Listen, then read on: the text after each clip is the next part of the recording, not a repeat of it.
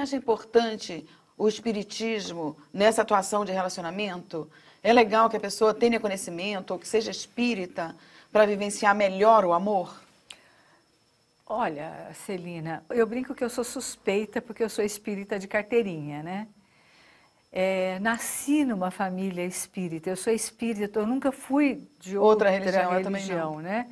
Então, a minha leitura, a minha visão de mundo, ela passa por esse caminho.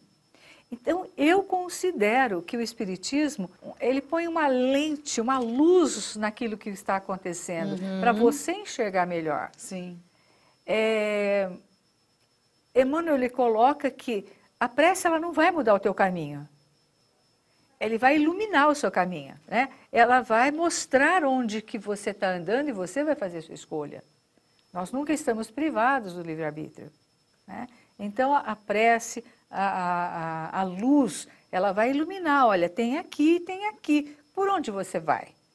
Então, acho que essas questões o Espiritismo traz com muita clareza. A tendência, o ideal seria que o espírita não visse é, este é o meu príncipe encantado. E o Espiritismo nisso é uma ducha de água fria. Olha, somos espíritos em evolução, todo mundo tem aí muita coisa para aprender. Então, o espiritismo ele é muito realista, é. né? Às vezes tira o véu ali fácil. Exatamente, regime de convivência no qual duas pessoas se confiam uma à outra no campo da assistência mútua. A Mona fala isso definindo o casamento. Olha que coisa, não tem um pingo de romance.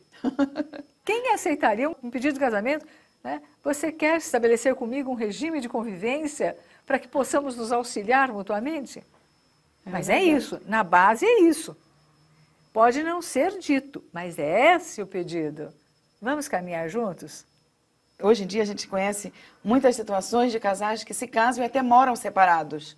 E tem alguns casais aí que já estão 30 anos nessa situação e estão bem.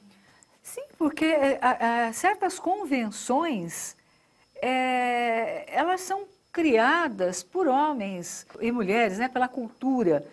É, na realidade, essa história de dormir junto ela é uma história recente na história da humanidade. O uhum. casamento, uhum. da maneira como nós entendemos, ele é uma estrutura de 300, 300 e poucos anos.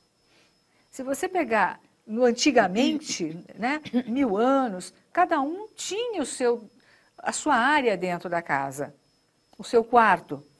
Parece que os reis e rainhas continuam mantendo essa privacidade. Sim. Né? Então, essa questão de ficar juntos o tempo todo, é uma escolha. E tem que ser vista com respeito. Aquele casal funciona amorosamente, respeitosamente, com essas características. Quem vai criticar isso? Realmente a pessoa ter o um mínimo de autoconhecimento para ver o que é melhor para ela, né, Cília? Para poder ser mais feliz nos outros relacionamentos.